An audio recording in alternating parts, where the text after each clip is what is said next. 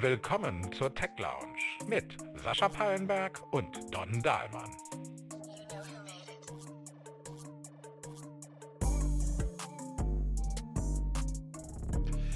Hallo zusammen zur letzten Tech Lounge Ausgabe des Jahres 2023 und wir werden mehr oder weniger gleich eine Tradition starten. Wobei ist es denn schon eine Tradition, wenn man sie gerade zum allerersten Mal überhaupt verkündet, Don? Wie immer auch mit dabei. Was meinst du dazu? Hallo Sascha, ja, wir starten einfach eine neue Tradition, äh, denn wir haben den Podcast ja dieses Jahr gestartet und äh, möchte an der Stelle auch mal Danke sagen an alle, die äh, mitgehört haben, zugehört haben, in den Gruppen auch teilgenommen haben bei WhatsApp. Da werden wir auf jeden Fall auch den Link gleich noch zu weitergeben.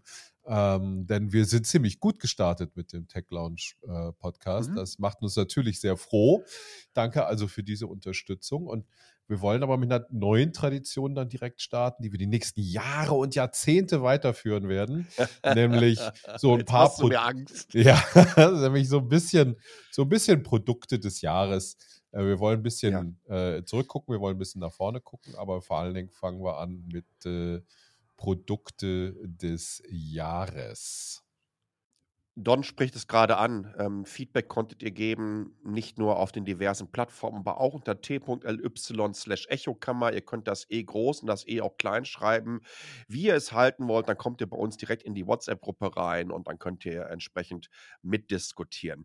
Ja, ähm, wir starten eine neue Tradition und äh, haben uns eine schöne Liste gemacht von verschiedensten Produktkategorien, wo wir uns jeweils einzelne einzelne herausgepickt haben, von denen wir überzeugt sind, dass sie zurückblickend äh, die Produkte des Jahres sind oder die Innovation des Jahres, die Entwicklung des Jahres, wie auch immer ihr das definieren wollt.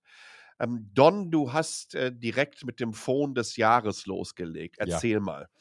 Ja, das äh, ist mir schwer gefallen, denn ganz ehrlich, äh, so richtig große Innovationen haben wir in diesem Jahr nicht gesehen. Ich hatte ein paar Kandidaten äh, auf der Liste. Da war auch äh, auf der Shortlist war das Fairphone, das neue.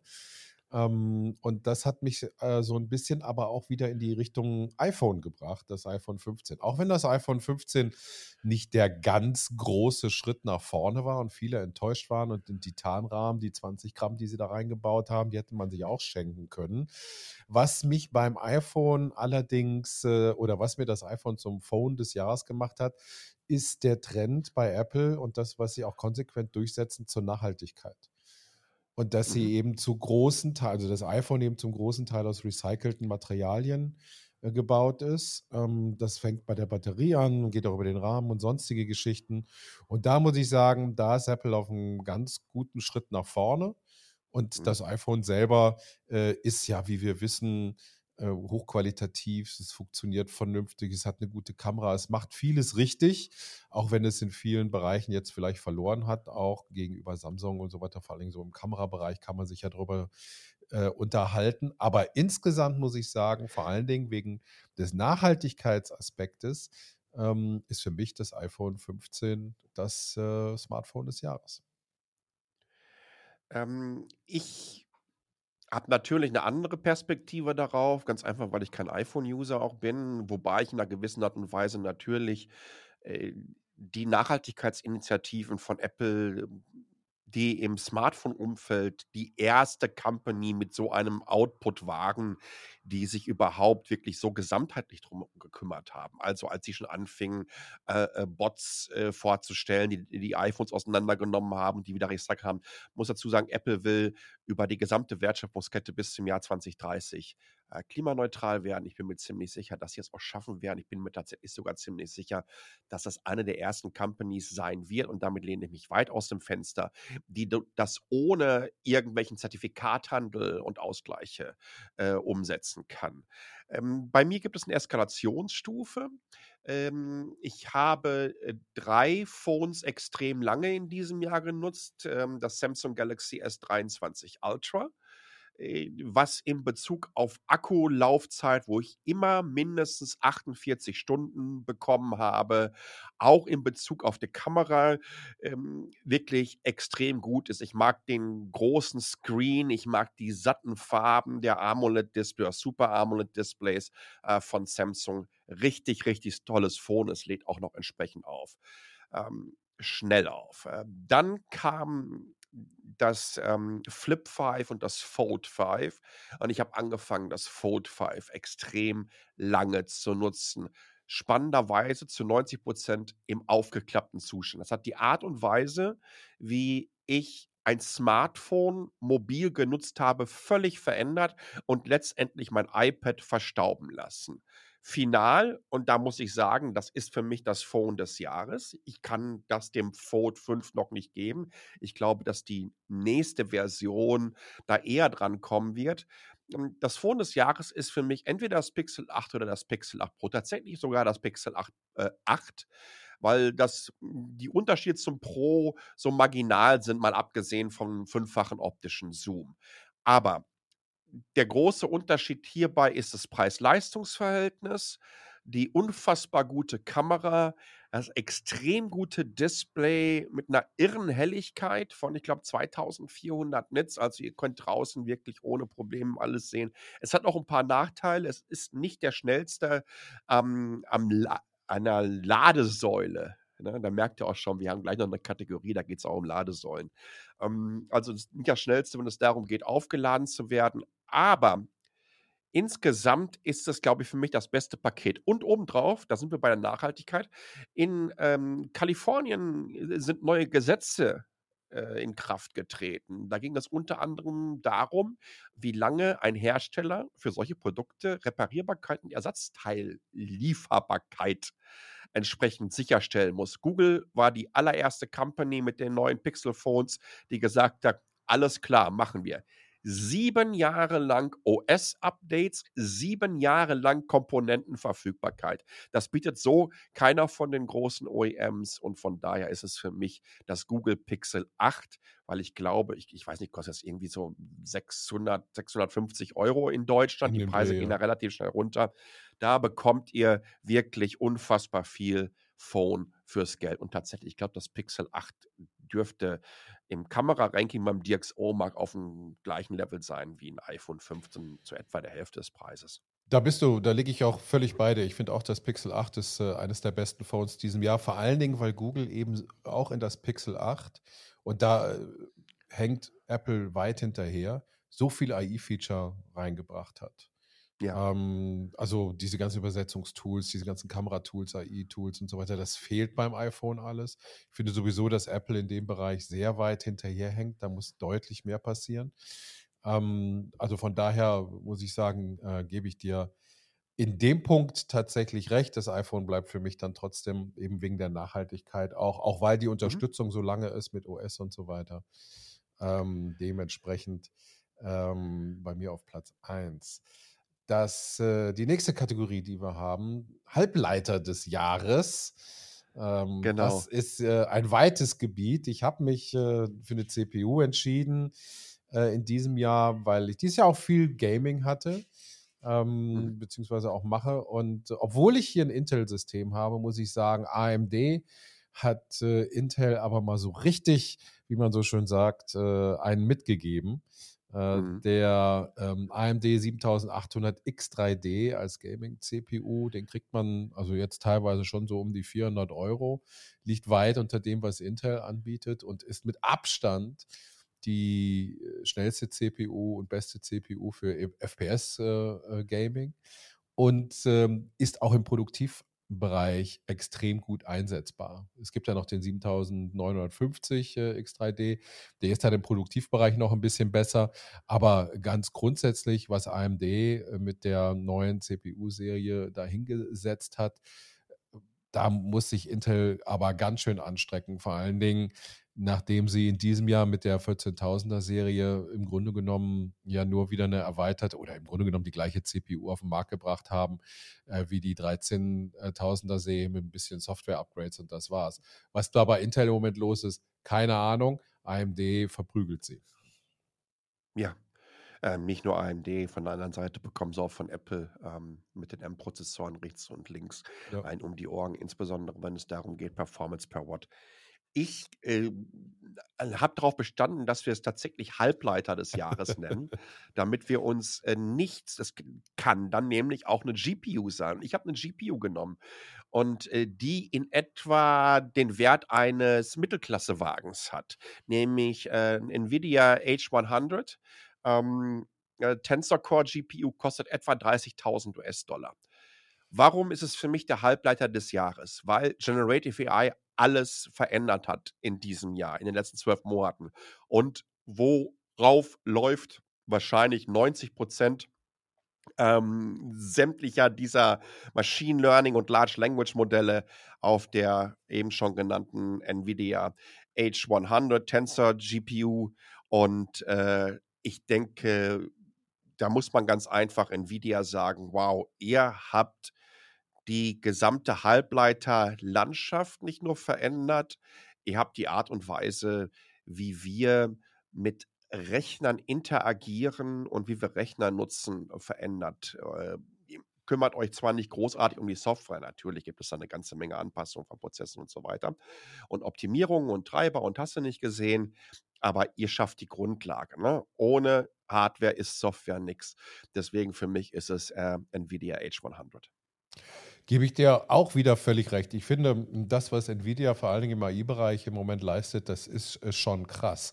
Äh, vor allen Dingen ohne deren GPUs, ähm, auch im, im, äh, die, die A102, A105 GPUs, ähm, die ja im, im, auch im Einsatz sind. Also es werden ja mittlerweile äh, 4090er gescalpt, um irgendwie AI-Geschichten zu machen. Ähm, Ja. Also da siehst du einfach, wo die da schon angekommen sind und wie wichtig Nvidia für den gesamten AI-Markt geworden ist. Äh, wenn wir nach vorne gucken, werden wir auch sicherlich sehen, dass die nächste Generation, die da kommen, die äh, ja auch schon angekündigt ist für 2025, nochmal einen riesigen Schritt nach vorne machen wird. Und das vor allen Dingen im Consumer-Bereich dann auch zu halbwegs erschwinglichen Preisen. Ich hätte bei mir noch fast die 4090 eben auch genommen, nur die ist aus dem letzten Jahr. Ja. Deswegen habe ich sie dieses Jahr dann rausgelassen. Ähm, eine Firma, die ich noch ein, ähm, nennen möchte hier im, im Halbleiterbereich, die so ein bisschen immer runterfällt, aber die wir alle, oder nicht alle, aber die meisten täglich nutzen und die so wahnsinnig breit aufgestellt sind, ist Qualcomm. Ähm, vor allen Dingen, weil Qualcomm äh, auch im Bereich des autonomen Fahrens ja auch Hardware liefert, also auch die CPU liefert. Und ich glaube, die darf man nicht unterschätzen. Die sind nicht so auffallend wie Nvidia, aber sie machen im Grunde genommen ziemlich gute Halbleiter, die sehr lange halten, die eine gute Leistung haben. Ähm, Im Smartphone-Bereich, wo du auch noch zwei, drei Jahre alte CPUs einsetzen kannst, du hast trotzdem noch ein vernünftiges Smartphone, also im niederen Preisbereich. Also ich finde, die machen auch eine ganze Menge richtig.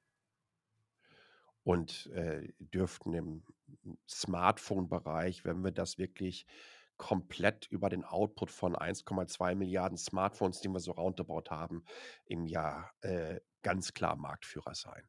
Ähm, ähm, die Snapdragon 8 Gen, ich glaube, zwei sind es jetzt oder drei ist gerade vorgestellt worden. Genau. Ja, gebe ich dir recht.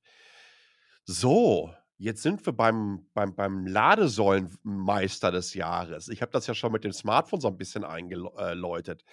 Äh, da sind wir uns beide einig, tatsächlich. Ja. Und zwar nutz, nennen wir hier den Volvo EX30. Warum ich mir da so sicher bin, ist, das hat eine ganze Menge mit dem zu tun, was, was Volvo für eine Markenreputation hat und eine Credibility und diese nun in ein Segment zu bringen, was ich glaube, was ist Mitte 30.000 Mhm, mhm, äh, geht der EX30 los. genau. Ähm, da gibt es von den anderen Herstellern, vor allen Dingen aus dem Premium-Bereich, und ich würde einfach mal sagen, dass Volvo ein Premium-Hersteller ist, ohne mich da auf ein Glatteis zu wagen, gibt es von den anderen Herstellern absolut nichts. Das war so ein dickes Statement.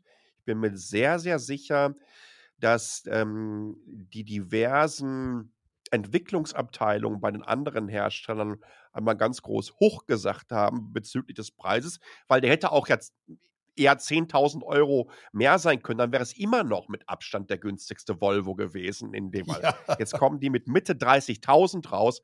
Riesengroßes Statement ähm, und für mich ganz klar ähm, der, der oder der EV des Jahres. Jetzt können natürlich wieder Leute sagen, aber das Tesla Model Y, das wird doch das meistverkaufte Auto der Welt sein, hast du nicht gesehen. Ja, meine Güte, die haben ja auch kein anderes Auto, was sie verkaufen. Eben, ja, wenn du zwei ja Millionen ja, ja. wenn du zwei Millionen raushaust, das Ding hat komplett das Model 3 durchkannibalisiert. Model S und Model X sind seit zwei Jahren tot. Mhm. Ähm, die die, die, die äh, Facelifts, ähm, die Plätze verkaufen sich nicht, überhaupt nicht. Die werden tatsächlich auch, glaube ich, gar nicht mehr großartig gebaut. Ähm, ja, also ganz einfach, Preis-Leistungs-Verhältnis wieder. Auch da kann man Model Y nicht nennen, weil man sieht ja ganz lustig, ich glaube, so vor zwölf Monaten kostete die Kiste in den USA ein Long Range noch über 60.000. Jetzt bist du so bei Anfang 40.000. Ja, guten Tag auch für die Leute, die sich den vor zwölf Monaten gekauft haben, ja, den jetzt verkaufen wollen. Ähm, die Preise auf dem Gebrauchtmarkenmarkt für ähm, Elektroautos sind wirklich in den Abgrund gefallen. Das Angebot ist entsprechend hoch geworden. Die stellen sich die Reifen eckig ähm, dann kann man sich fragen, möchte ich einen neuen Volvo EX30 haben oder ein gebrauchtes, äh, zwei Jahre altes Model Y? Ich wüsste, wofür ich mich entscheide. Aber hallo, genau, der Volvo ist auf jeden Fall äh, sowohl vom äußeren als auch vom inneren äh, Werten her ein Auto, das äh, alles richtig macht. Es hat eine gute Reichweite, äh, es hat ein Schnellladesystem, der Innenraum, darüber kann man streiten. Da gibt es ja nur noch dieses zentrale Display wie im Tesla 3. Das finde ich nicht so eine gute Lösung, wo alles drüber gesteuert wird. Aber ansonsten macht das Auto alles richtig in der gewohnten Volvo-Qualität. Ähm, mhm. Und das eben zu dem Preis. Da, wenn man sich dann den ID3 dagegen anguckt, das ist eine Klapperkiste mhm. gegen den Volvo und der ist auch noch teurer der ID3 mhm. verglichen mit dem mhm. Volvo. Äh, also da, da tut es eine ganze Menge. Auf meiner Shortlist war noch der BYD Seal. Ähm, yes, weil absolut. auch hier alles richtig gemacht wird. Ähm, ich habe noch so ein bisschen Probleme mit BYD und da muss man ein bisschen abwarten, wie ist die Qualitätsanmutung, äh, die Qualität dann äh, über die längere Distanz. Also wenn ich das Auto mal zwei, drei, vier, fünf Jahre habe, da traue ich dem Volvo einfach ein bisschen länger Service und, und, in den und westlichen Ländern. Über den Weg, genau. Und dann kommt noch der Service dazu, die Servicefrage. Deswegen habe ich den BYD rausgenommen. Und am Ende ist es dann eben der Volvo EX3 geworden, EX30 geworden. Ähm, ich hätte gerne schon reingenommen, aber ist ja leider noch nicht auf dem Markt, den neuen Renault Twingo und den R4, yes. den äh, oh, ja. Renault bringt. Ich glaube, das werden ganz, ganz spannende Autos werden. Und auch der Citroën äh, C3X ist es, glaube ich, der jetzt unter 25.000 Euro angeboten wird, ist sicherlich mal ein Schritt in die richtige Richtung. Aber wie gesagt, am Ende muss es für mich und auch für dich dann eben der Volvo sein, weil Volvo hier einen rausgehauen hat, wie du richtig sagst, da schauen aber alle auch in China hin und ich meine, ist ja ein ja. chinesisches Unternehmen, gehört ja Geely, aber da schauen alle hin und sagen, wow, wie war das möglich? Ähm, vielleicht noch ergänzt zu sagen, ich glaube, dass sich Volvo Strategie bezüglich Infotainment, bezüglich Vernetzung innerhalb des Fahrzeugs sehr früh komplett zu committen, auf Android ähm, zu gehen, sich nun wirklich auszahlt. Sie haben im Vergleich zu ähm, den Wettbewerbern, insbesondere aus Deutschland, aber ich glaube auch Stellantis-Gruppe und so. Ford hat ja, glaube ich, auch ähm, äh, Android-Auto äh, drin. Ähm, hier wirklich ein Wettbewerbsvorteil. Ähm, ich mag die Performance der Systeme. Ich finde mich extrem schnell zurecht. Und im Grunde genommen haben sie dadurch natürlich auch wahnsinnig viel Entwicklungsleistung und Arbeit und Investition abgeben können. Und das ist auch der Grund, warum wir nun ein Fahrzeug zu diesem Preis sehen. Eins noch fürs nächste Jahr für mich, und du hast sie angesprochen, ich glaube, dass all das, was aus Frankreich im Moment angekündigt wird, somit das Spannendste auf dem EV-Markt ist seit vielen, vielen Jahren. Eigenständige Designs, ähm, progressive Designs, zum Teil ja. futuristisch, ohne es aber zu übertreiben und ohne, und das ist ganz, ganz wichtig, ohne ähm, das Markendesign oder, oder, oder, oder auch in der retrospektiven Design und Tradition komplett einzuäschern. Man hat hier und da immer noch mal so ähm, die Möglichkeit, da einen alten Renault, da einen alten Citroën und so weiter drin zu sehen, aber wirklich gut gemacht, zu guten Preisen, mit guten Spezifikationen. Ich glaube, da kommt aus dem Westen ordentlich was auf Deutschland zugerollt. Allerdings, da werden wir dann nächstes Jahr sicherlich noch ein paar Worte drüber verlieren. Meine nächste Kategorie ist Smartwatch of the Year. Äh, Smartwatch haben ja, äh, gibt ja in allen Preiskategorien mittlerweile von 30 Euro eben bis ganz nach oben. Äh, und ich habe mich tatsächlich für ganz nach oben entschieden. Die Apple Watch Ultra ist für mich Smartwatch of the Year. Ähm, eigentlich, auch wenn die Ultra 2 im Grunde genommen nur Ultra 1 ist mit leichten Verbesserungen, da hat sich eigentlich nicht so wahnsinnig viel getan. Äh, aber ähm, das hat jetzt vielleicht auch ein bisschen was damit zu tun, weil ich sie gerade am Handgelenk habe. Äh, ich bin dieses Jahr umgestiegen auf eine, auf eine Ultra 2 und äh, ich liebe diese Uhr. Ich muss es wirklich sagen, also von der ganzen, von den Funktionalitäten, die Speed in der kleinen Zusammenhang mit dem iPhone, das ich habe, äh, aber auch mit den ganzen Funktionalitäten, die es bietet, dieses Seamless Integration, was Apple ja hervorragen kann, die ähm, Überwachung der Körperfunktion, die sehr genau sind, äh, all diese ganzen Geschichten, ähm, da macht, hat Apple echt eine ganze Menge richtig gemacht. Das ist das eine. Und das ja. andere, äh, was da eben auch noch hinzukommt, sie haben dann damit auch endlich die Akkulaufzeit einigermaßen in den Griff bekommen. Äh, ich komme mit meiner, obwohl ich Notifikationen und so weiter anhabe, ich habe sie dann nachts natürlich in so einem Schlaffokus drin, wo sie, äh, der Akku ein bisschen weniger belastet wird. Aber ich komme gut drei Tage aus. Äh, und das ist dann okay. Ähm, dieses, ja. äh, dieses alle 24 Stunden Laden, das wäre mir nicht ins Haus gekommen. Aber das machen sie richtig. Qualität ist super. Ähm, also das, kostet, das Ding kostet eine ganze Menge Geld, aber ich muss ganz ehrlich sagen, für das, was es dann wieder bietet, ähm, auch was so die, gerade so bestimmte Körperfunktionsüberwachung angeht, Gesundheitsdaten und so weiter, äh, das ist schon ziemlich geil. Ich kann da nicht widersprechen. Ähm, ich habe sie aber auch wirklich nur eine halbe Stunde ausprobiert. Ähm, das habe erst gedacht, meine Güte, das ist ein ordentlicher Brummer, ist es aber gar nicht. Ähm, ich trage normale Uhren und manchmal sind einige da auch ein bisschen größer ran. Ich habe auch jetzt nicht die super ultraschmalen Handgelenke, von daher fällt das auch nicht so auf.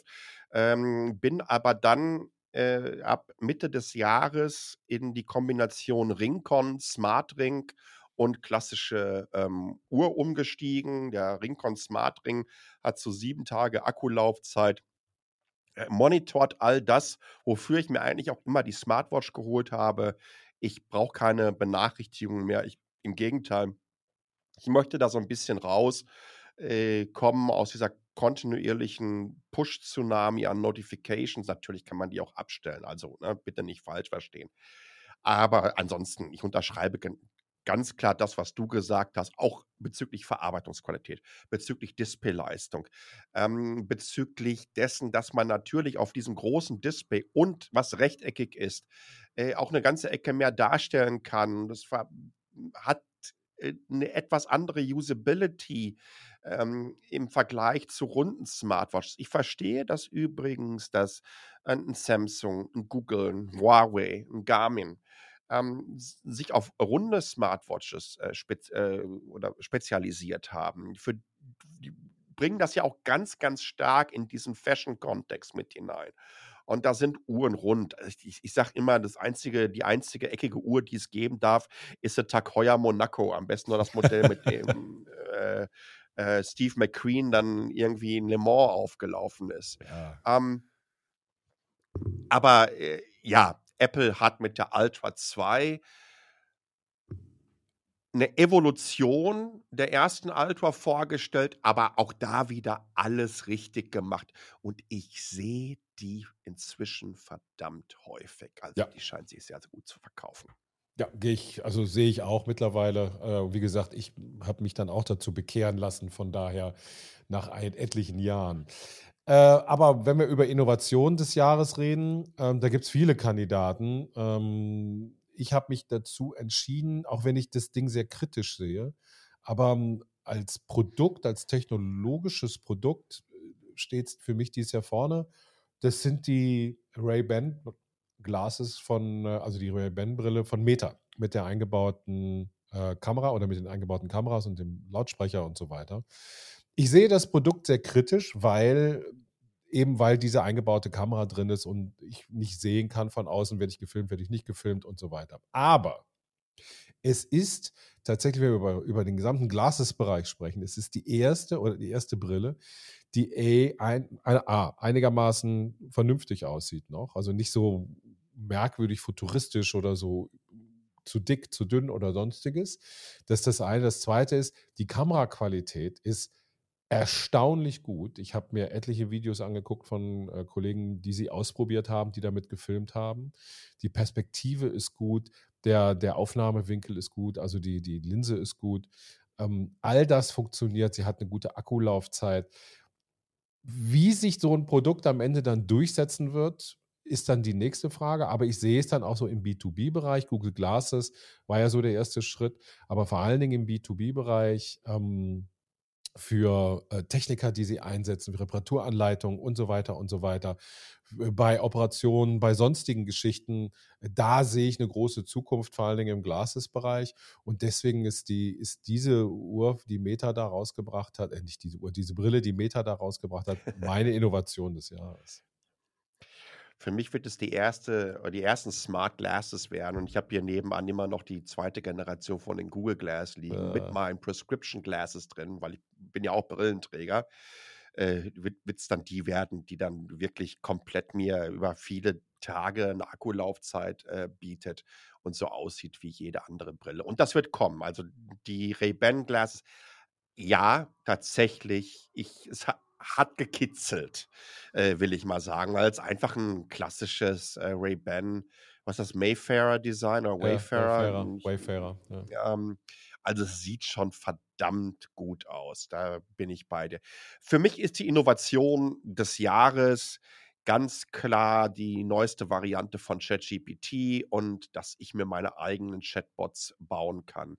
Die Art und Weise, wie ich angefangen habe, Generative AI zu nutzen und wirklich gut zu nutzen und nicht für irgendeinen Müll in Richtung, schreib mir eine, äh, einen SEO-freundlichen Artikel dazu, wie ich am besten meine Webseite optimieren soll, damit ich zu Geld verdienen im Internet mit Generative AI auf Nummer 1 ranke. Ja, sondern wirklich sinnvoll zu nutzen, wie kann ich das als eine Art von Second Brain, als meinen persönlichen Mentor, meinen persönlichen Assistant, Archivar, Expertin, Experten nutzen. Und da bieten euch die Art und Weise, wie ihr ähm, diese Chatbots bauen könnt, basierend auf eurem Wissen, so viele Möglichkeiten. Und im nächsten Jahr wird daraus ein App Store werden, ein Bot Store. Und wahrscheinlich ist das schon die Innovation für das nächste Jahr. Es wird so viel verändern. Ich gebe euch mal äh, einen Schwung Beispiele, was ich mir für Bots inzwischen gebaut habe. Ähm, zum Beispiel, ich habe gestern die Metacheles-Folge für Sonntag aufgenommen mit der Lisa Osada, die macht Aktienkram und hat, äh, hat gerade ein Sachbuch äh, geschrieben über das Investieren, ist unter anderem gerade in die Spiegel-Bestsellerliste damit gekommen und sie hat mir ihr Skript zugeschickt das sind 222 Seiten. Äh, ich habe mir einen kleinen Bot gebaut. Du bist der Nummer 1 Lektor und Analyst auf der Welt. Ich lade dir Bücher und Dokumente und du analysierst mir, mir die. Und dann lädst du dieses Buch da hoch und sagst, bitte gib mir die zehn wichtigsten Punkte wieder. Das dauerte insgesamt 90 Sekunden. Hm. Ich schicke ihr den Screenshot zu, die ist fast vom Stuhl gefallen.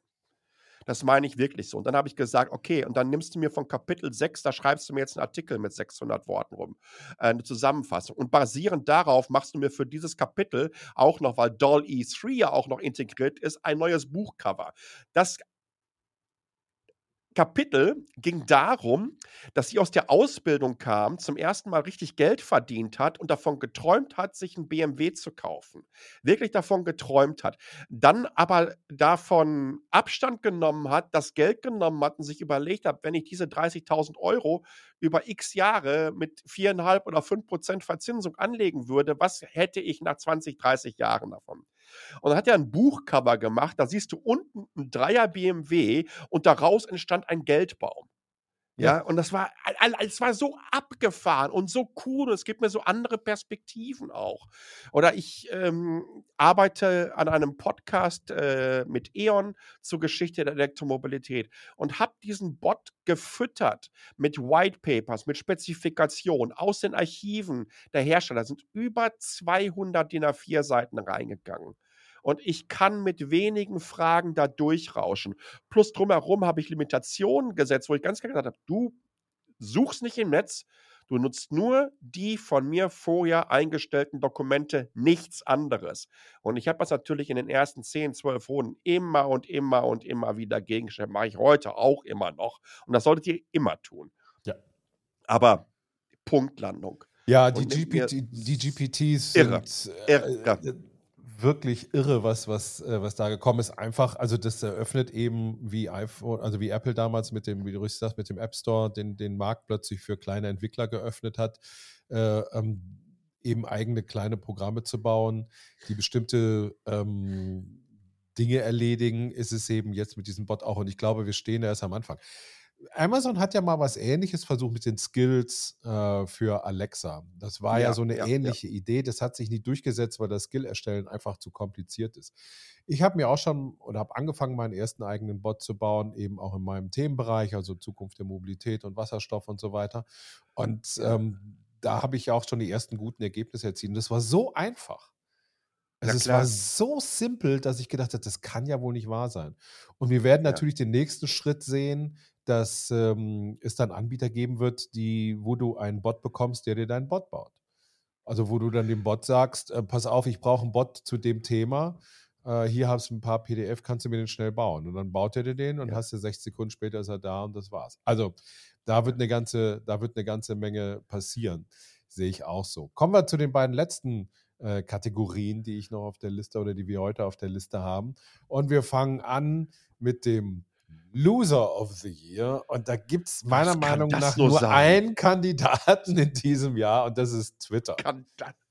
Wenn ja. du bedenkst, wo Twitter vor einem Jahr war, im, das ist die Plattform gewesen fürs Vernetzen, für Kommunikation, für Nachrichten, für schnelle Nachrichten, für mh, hm, auch unabhängige Nachrichtenberichterstattung, äh, und all diese ganzen Dinge. Wenn du, wenn du siehst, wo Twitter vor einem Jahr war und wo es heute ist, das ist schon, also schneller und tiefer kann man, glaube ich, nicht fallen. Ich kann mich auch, abgesehen von dem Absturz von Nokia, als das iPhone auf den Markt kam und von, von BlackBerry, nicht daran erinnern, dass es ein Unternehmen gab, das so schnell so tief gefallen ist und auch noch tiefer fallen wird vor allen Dingen nicht so schnell und plus obendrauf, auch als Nokia äh, äh die Grätsche gemacht hat, haben die immer noch, das waren immer noch verdammt gute Phones gewesen, die ja. Lumia, bei aller Liebe. Ja, das Betriebssystem hat sich nicht durchgesetzt, keine Frage, aber es waren immer noch verdammt gute Phones und bei Twitter ist es nun mal anders. Wir reden mittlerweile über eine Plattform, wo vor einer knappen Woche es einen Twitter-Space gibt, mit Elon Musk, mit Alex Jones, dem Verschwörungstheoretiker, mit Andrew Tate, dem Vergewaltigung und Verschleppung und hast du nicht gesehen, vorgeworfen wird. Und äh, wie heißt der Young Schwami, der, ähm, äh, der Präsidentschaftskandidat ja. aus den USA?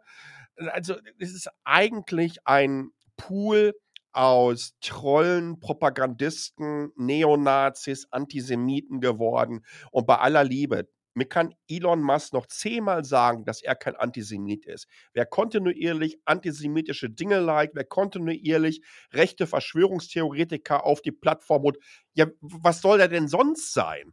Der, der, der ist doch jetzt hier nicht irgendwie, weiß ich nicht, der Messdiener. Nee, wir haben sechs ja, Jahre alt ist. Wir haben es ja letzte Woche auch in unserem Podcast über, über Musk drin gehabt ja, ähm, ja. und auch da schon kritisiert. Es ist fürchterlich, was aus Twitter geworden ist. Es ist ein rechter äh, verschwörungstheoretischer, antisemitischer Sumpf geworden und in diese Richtung wird es auch noch weiter bergab gehen. Die Werbekunden laufen sowieso schreiend weg, aber das scheint ihn ja auch nicht zu stören. Genauso laufen auch Gott sei Dank langsam die Unternehmen von Twitter selber weg.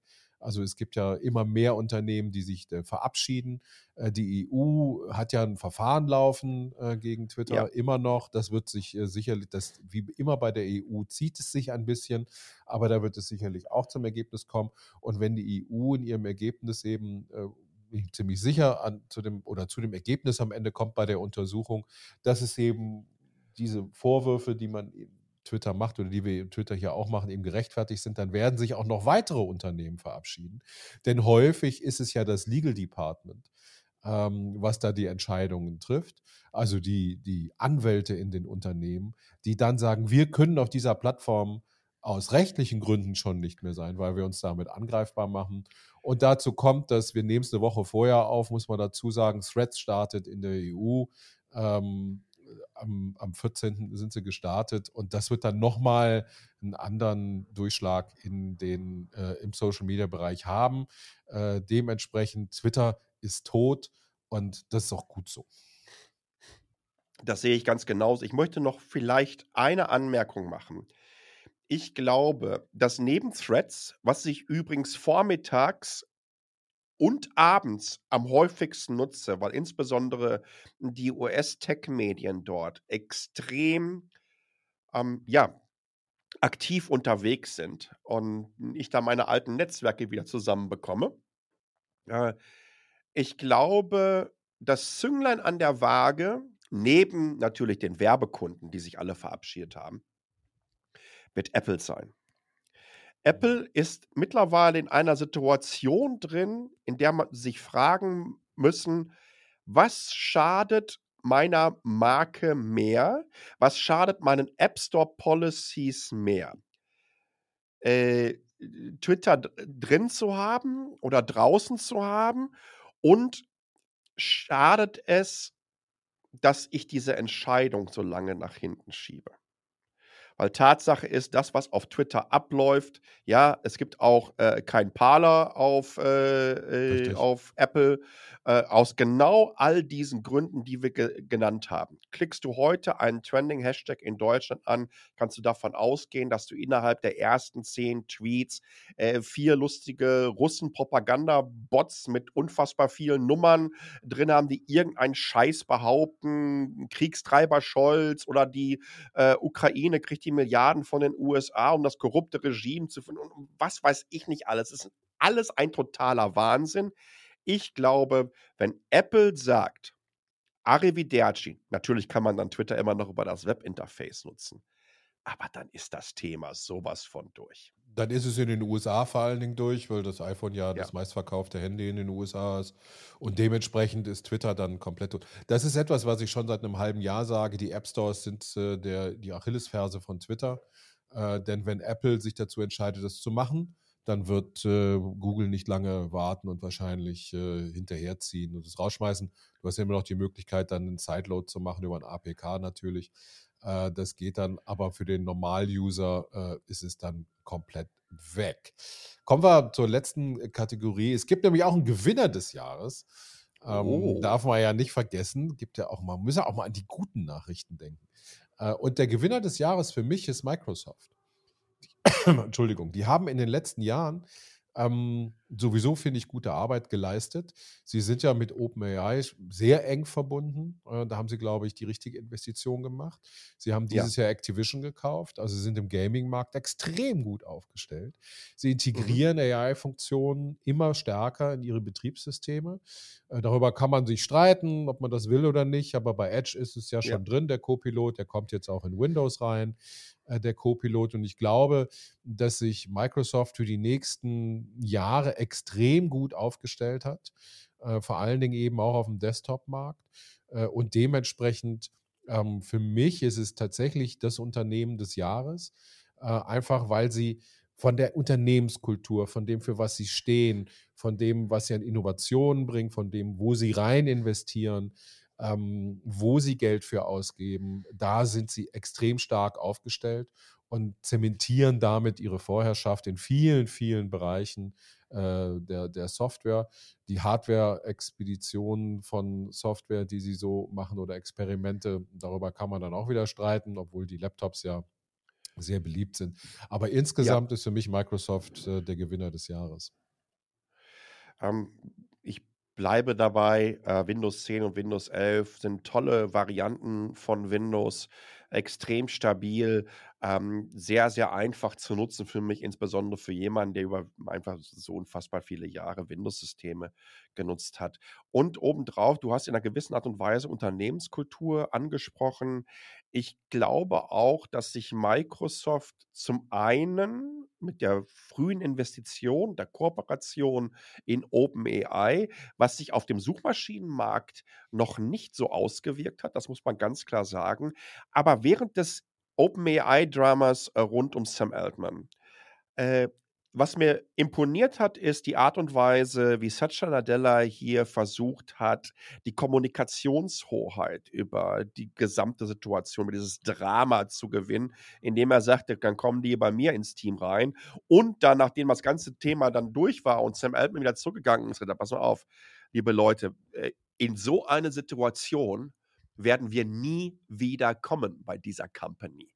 Also die haben ihren, ihre Position innerhalb dieser Kooperation sowas von manifestiert, ausgebaut und natürlich auch strategisch, denn Microsoft gehört da ganz klar zur Gruppe der Falken, die sagen, wir möchten hier viel, viel schneller kommerzialisieren, wir möchten da schneller in unsere Produkte bekommen.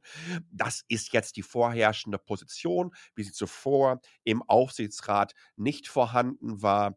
Da hat Microsoft, und das ist für mich ganz klar ähm, eine Satya Nadella-Geschichte, zumindest kommt das nach außen hin so rüber, aber so habe ich ihn auch kennengelernt. Ich glaube, dass er hier wirklich das Fingerspitzengefühl hat um solche Situationen zu managen. Er hatte schon das Fingerspitzengefühl, um die komplette Company zu rebooten, die komplette Company auf die Cloud auszurichten, die komplette Company von DVD-ROM rüber in Services reinzuschieben, äh, Verlustgeschäfte, und das haben wir auch angesprochen, was wir mit Nokia, mit Windows Phone und so weiter haben, auch wenn es weh tut, abzustoßen, andere Dinge weiter auszubauen. Denk auch mal an den Gaming-Bereich, und du hast ja gerade auch schon ein wunderbares Beispiel gegeben.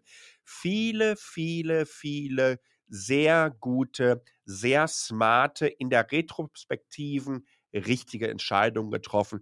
Ich bin bei dir. Ich gebe genauso Microsoft für mir ganz klar Gewinner des Jahres. Ja, da sind wir Gott sei Dank mal einer Meinung. Passiert ja auch nicht so häufig, soll ja auch nicht sein. Der Podcast hier ist ja auch dafür gedacht, dass wir uns ein bisschen eben die Dinge von verschiedenen Seiten betrachten. Äh, und ja, das war unsere Liste des Jahres. Uns interessiert natürlich auch, wie sieht eure Liste aus? Schreibt sie doch in die Kommentare rein oder schreibt sie in die Facebook, nicht Facebook, in die WhatsApp-Gruppe rein, fast Facebook, aber in die WhatsApp-Gruppe rein. Was denkt ihr? Was sind eure Produkte des Jahres? Äh, wo habt ihr besonders äh, Wert drauf gelegt oder was fandet ihr besonders toll?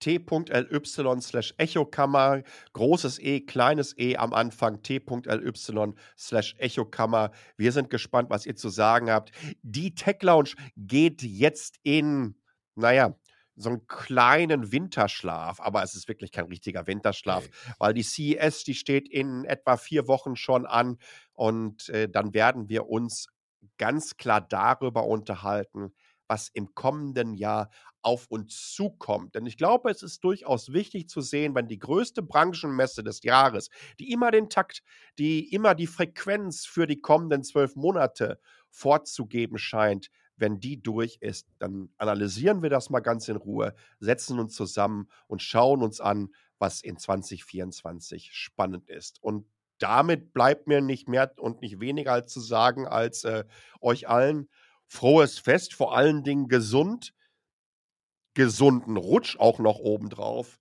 Und Don, äh, dir und vielen, vielen Dank, dass du das jetzt hier in den letzten, wie viele Folgen haben wir überhaupt? Sieben oder acht? acht so irgendwas in der oder Richtung. Ne? neun sind wir jetzt.